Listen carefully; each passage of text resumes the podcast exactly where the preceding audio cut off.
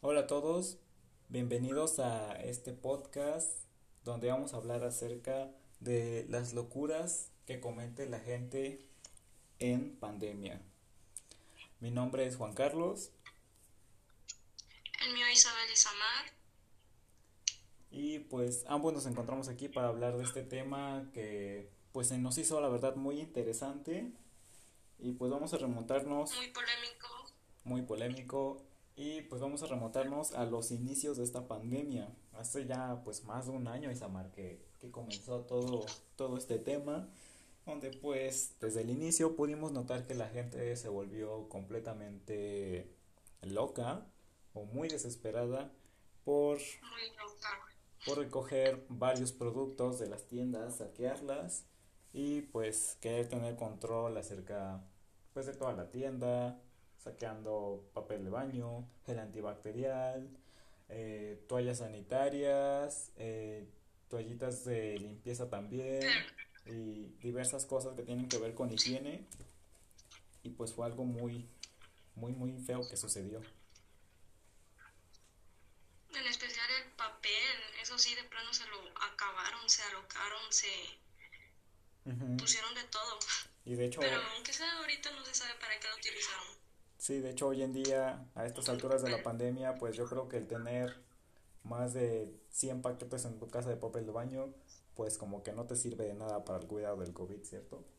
Entonces, pues ahora que lo pienso, pues se me hace algo muy raro. No sé por qué mucha gente se puso loca en el momento por, por todo eso, pero pues así sucedieron las cosas. A mí me daba risa cómo la gente se apuraba en agarrar rollo y mi familia estaba bien tranquila porque no, no nos alocábamos. Sabíamos lo que pasaba, pero no, entrábamos en pánico. Ajá, igual mi familia, por un momento sí tuvimos eh, el miedo, por un momento de que de verdad las cosas sí se fueran a acabar y de que sucediera lo mismo que en Wuhan al inicio, de que cerraron todo, eh, no dejaban que compraras prácticamente nada, ya era básicamente lo que tenías en tu casa con lo que podías sobrevivir esos días y pues realmente yo creo que aquí la gente pensó que de verdad iba a ser como, como sucedió allá en El fin Wuhan. del mundo. Y no fue así realmente. Aquí hubo como que más libertad, ¿no? De, de que los negocios permanecían abiertos a pesar de todo eso.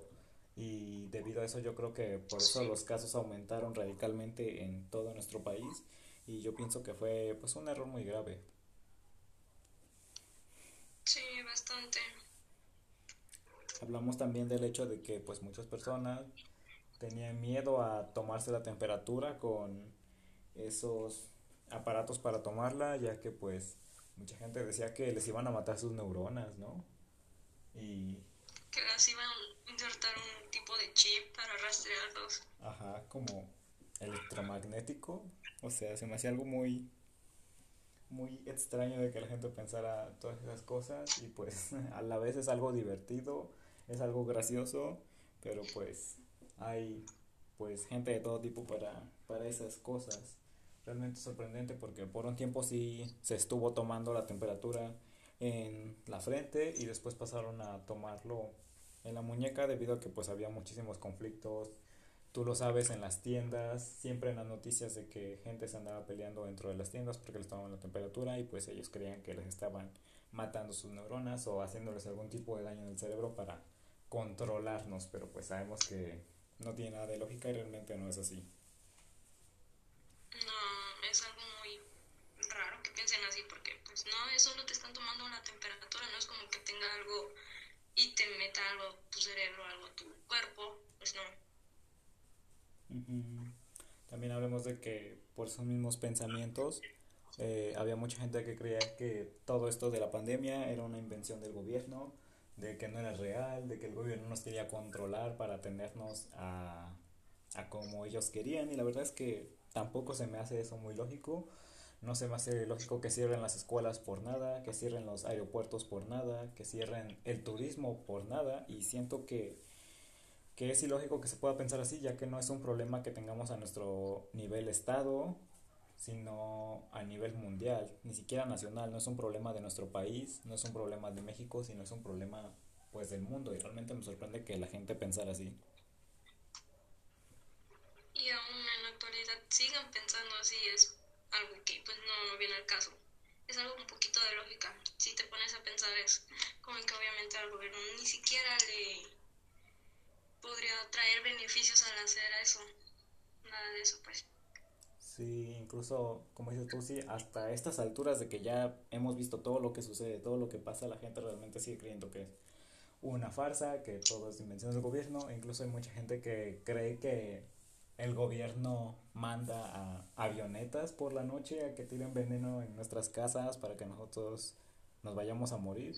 Y pues también se me hace algo muy ilógico porque pues, o sea, el gobierno no gasta ni siquiera para cosas que nos favorecen, mucho menos va a estar gastando para estarnos tirando veneno en la noche con avionetas que no existen, que no hacen ruido. O sea, hay mucha gente que cree que las avionetas no hacen ruido, que pasan a las 2 de la mañana sin, sin ese ruido y nos tiran veneno y que no duermas con las ventanas abiertas porque te van a matar. Pues yo creo que si eso fuera real, pues ya nos hubiéramos muerto todos, ¿no? Sí, incluso le echaron la culpa a, a los doctores porque, pues, porque llegaban pacientes bastante mal y le echaron la culpa a los doctores cuando se hubiera evitado todo eso, cuando tuvieran síntomas leves, pero no, la gente ya iba como ya se estaba muriendo y todo eso. Y le echaron la culpa a, varios doctores, pues los doctores que van a andar haciendo, pues van a hacer lo posible para salvar tu vida, no para deshacerte de tu vida y todo eso. Es algo que también la gente hablaba sobre eso. Sí, claro, yo no creo que un doctor haya estudiado mucho tiempo de su vida para ir a matar gente. Se me hace algo muy ilógico también. Y desde el inicio la gente tenía miedo a ir a un hospital porque creían que los iban a matar. Y debido a eso, cuando tenían síntomas no querían ir porque pensaban que los iban a matar.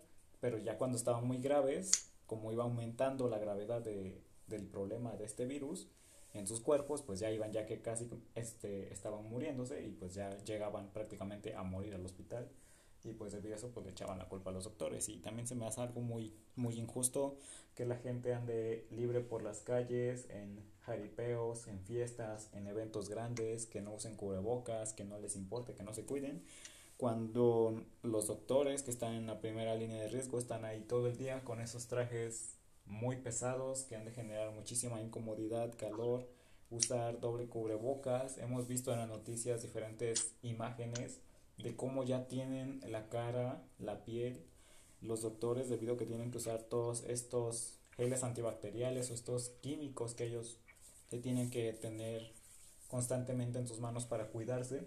Y pues se me hace algo muy muy injusto de la gente que sea tan irresponsable mientras hay gente ahí que no puede cuidar ni ver a su familia durante todo el día, que está prácticamente todo el día encerrado en el hospital sin poder comer bien, sin ver a su familia, sin poder disfrutar un poco de, de su vida que se me hace pues muy justo que, que deban disfrutarla. Sí, al igual que nosotros los doctores, todo el personal tiene vida, tiene hijos, tiene que darles alimentos, tiene que dar apoyo, porque igual ellos están pasando por situaciones bastante grandes.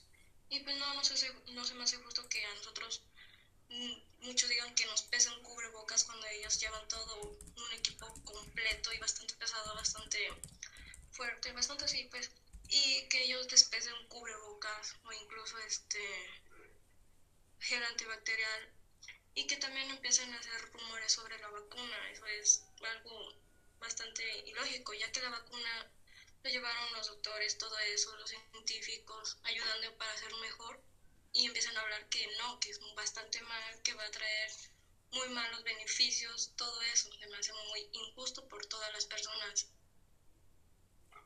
Igual a mí que piensen que la vacuna tiene un microchip que el gobierno nos quiere inyectar ahí, que muchas veces te están dejando la, la aguja dentro del cuerpo cuando es totalmente falso y se me hace también muy ilógico que te dejen una aguja dentro del cuerpo. O sea, creo que la sentirías evidentemente si te dejan una aguja dentro de ti. Y se me hace muy extraño que la gente igualmente piense que la vacuna es veneno, que la vacuna te va a matar que la vacuna trae un chip, que no te vacunes porque te, van, te vas a morir, que no te vacunes porque te van a agarrar ciertos síntomas de no sé qué. Y pues sí, o sea, cuando te vacunas, evidentemente vas a tener ciertas reacciones, pero yo creo que son normales de, de alguna vacuna, ¿no? Siento que es algo muy normal que va a suceder. Sí, incluso hubieron muchos rumores sobre que la vacuna te puede volver estéril y todo eso. Es como que, no, o sea, no. Por eso cuando te ponen la vacuna, cuando se empezaron a poner a la gente de edad mayor, este, empezaron a decir todo eso, pero no, realmente solo te dejan como unos 15 minutos para ver cómo reacciona tu cuerpo. No es como que vaya a salir algo mal, no, es para que solo vean cómo reaccionas, si, no, si te va bien, todo eso. Sí, la verdad es que, pues sí, pues bueno, para, para finalizar este podcast, pues es muy importante que hagamos la recomendación a todos los que nos escuchan de que se cuiden, de que no salgan a fiestas, de que no salgan a eventos, para que pues también ya esta pandemia próximamente ya pueda terminar, o quizá no terminar, pero pueda estar más controlada y pues podamos regresar a lo que era más o menos nuestra vida normal antes. Y pues bueno, Isamar, muchas gracias por el tiempo de haber platicado aquí conmigo, de hacer este podcast. La verdad es que es muy, muy importante hablar de estos temas, de concientizar a la gente de pues muchas cosas que suceden por la pandemia, ¿no crees? Sí, es bastante estrés, como tanto para los estudiantes, para toda la gente, porque pues ya todos quieren salir, pero hay que tomar las medidas necesarias. Sí, hay que cuidarnos. Y pues bueno, Isamar, gracias por este tiempo, por compartir aquí conmigo. Y, gracias igualmente, Juan Carlos. Y pues nos vemos. Gracias por escuchar este podcast. Cuídense, por favor. Y nos vemos en un, en un siguiente podcast acerca de otros temas más, más polémicos e interesantes.